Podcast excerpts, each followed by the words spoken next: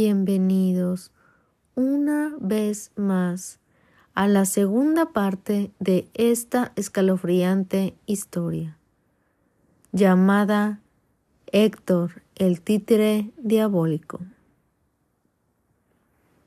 Pues sin más sin menos, ahora sí, comencemos.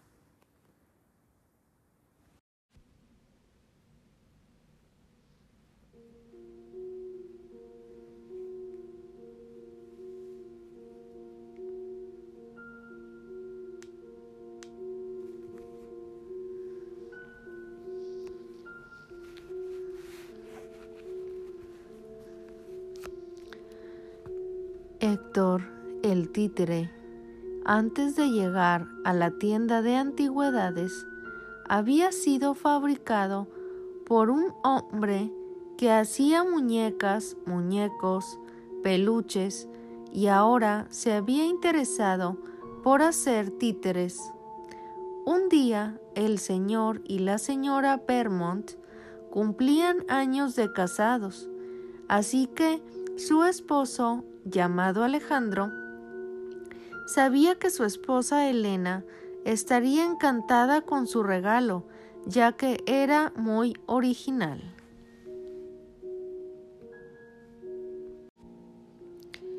El hombre que fabricaba los títeres era muy conocido por sus muñecos y sus peluches. Así, un sábado por la tarde, el esposo Alejandro llega a la tienda y encuentra al títere. Era el último y el único en su tipo.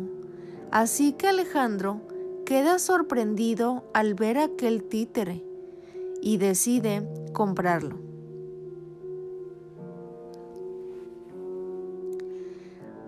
Ahí decide llamarlo Héctor.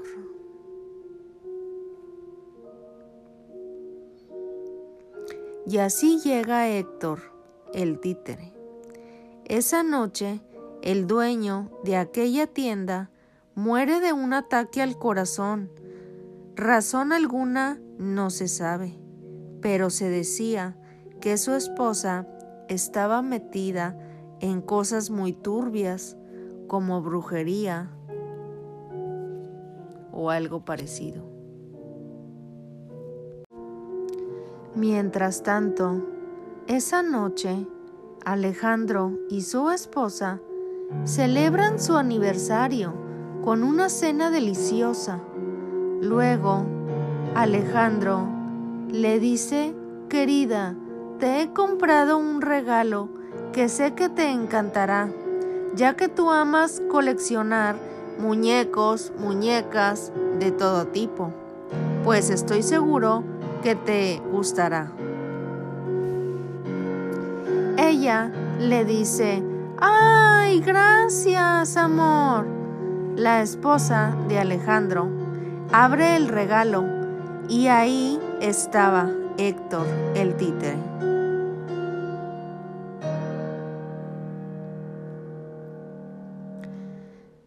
Su esposa, muy feliz, se sorprende y dice, Amor, es genial.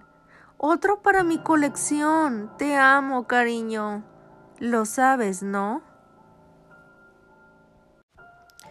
Alejandro le dice, sí, lo sé, amor. Luego se besan. Su esposa camina hacia la cocina, abre el refrigerador y ve que no hay leche para el café ni azúcar. Así que Alejandro le dice que él puede ir a comprarlo. Su esposa le contesta, sí, porfis. Mientras tanto, que Alejandro sale por las cosas, su esposa camina hacia su habitación, se para frente al espejo mirándose y tocándose su panza. Ella estaba embarazada.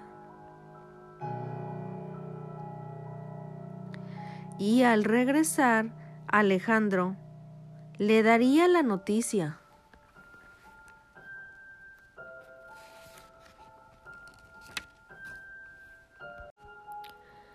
Pero se torna muy terrorífica la situación porque ella empieza a escuchar voces que prevenían de la sala donde estaba Héctor, pero no le dio importancia por un instante. Y dijo ella, delante del espejo, sí, ahora yo le daré una sorpresa. Cuando de nuevo se escuchan voces y pasos, creyendo que es su esposo Alejandro. Va a revisar diciendo, Alejandro, ¿eres tú? Pero nadie contesta. Sigue caminando hasta que mira una sombra a lo lejos. Luego del susto en el que lo ve, grita muy fuerte y muere.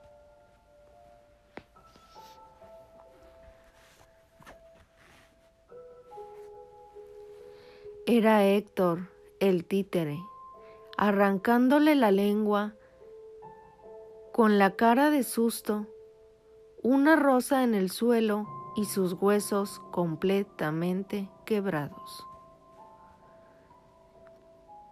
Y Héctor, el títere, sentado en el sillón cerca de ella.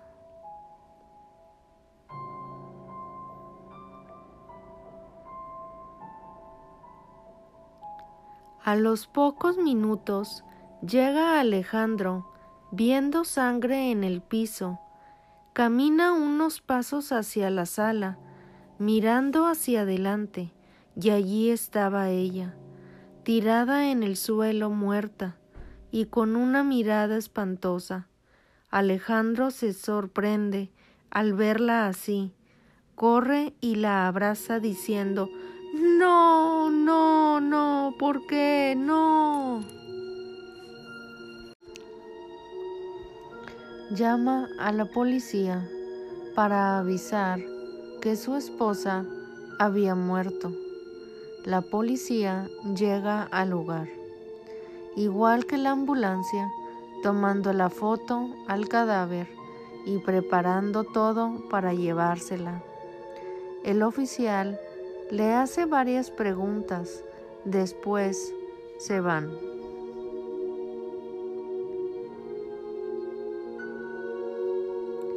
A los días llega la policía a llevárselo y metiéndolo a la cárcel, ya que él era el único sospechoso de la muerte de su esposa.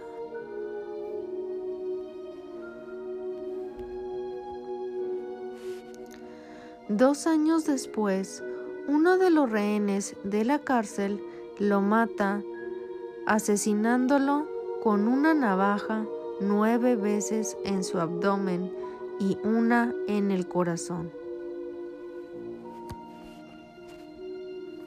Así, matándolo por completo.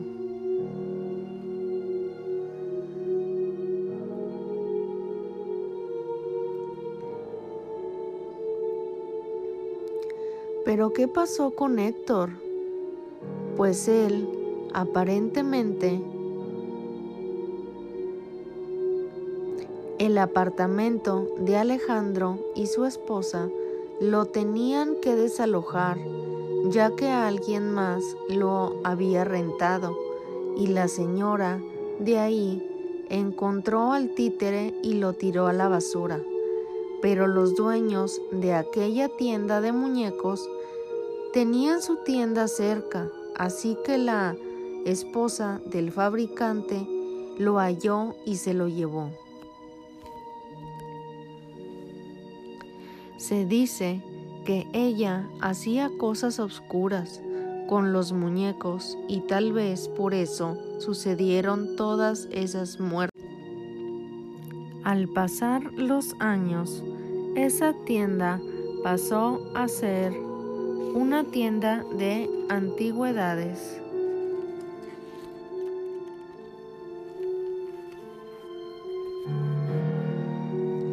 y el único muñeco que había era él, era Héctor, el títere. Así fue como Harry lo había adquirido esa, esa vez.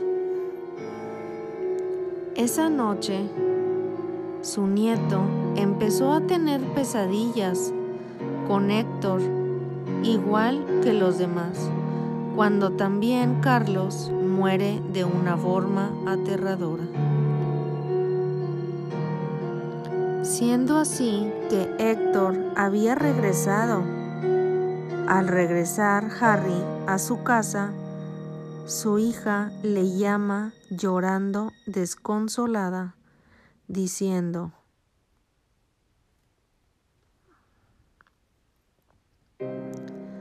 Papá, papá. Harry le pregunta, ¿qué ha pasado, hija? Ella le responde, Carlos, papá, es Carlos. Carlos ha muerto. Papá, ha muerto.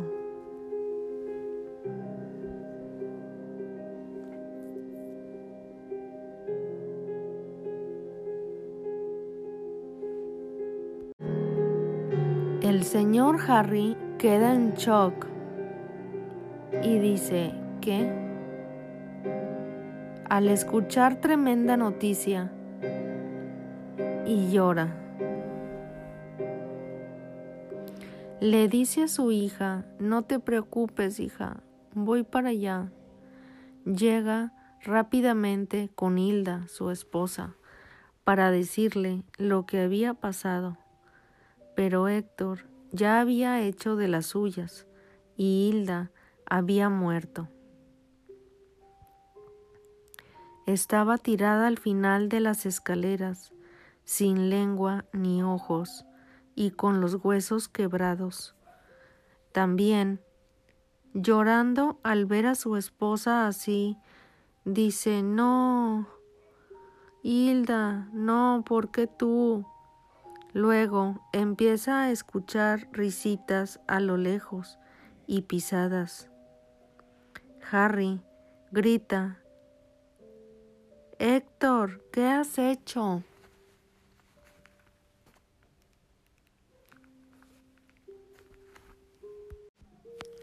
Te has metido con mi familia, te quemaré y me desharé de ti. Ya sé de dónde saliste, pedazo de madera. Así le contesta. Así le contesta a lo lejos, saliendo una figura macabra en forma de sombra que se hacía grande conforme aparecía. Luego le dice, Ah, pues aquí el que morirá serás tú esta noche, y más te vale no gritar, anciano. Cuando esa cosa horrible y terrorífica sale se le acerca lo más rápido posible lo ve y Harry tristemente grita. Por tal impacto al verlo, lo que estaba adentro de Héctor, el títere, y desafortunadamente muere.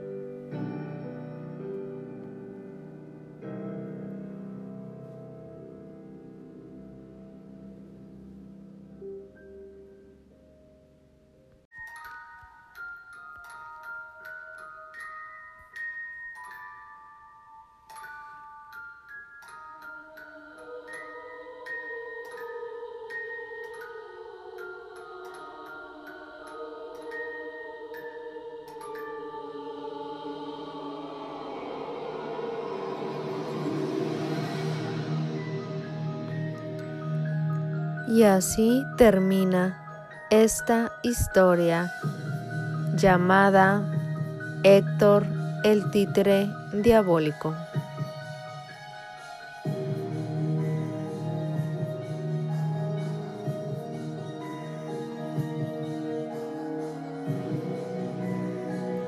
Espero que les haya gustado y recuerden, si tienen pesadillas esta noche, No olviden no gritar, porque Héctor el títere te matará.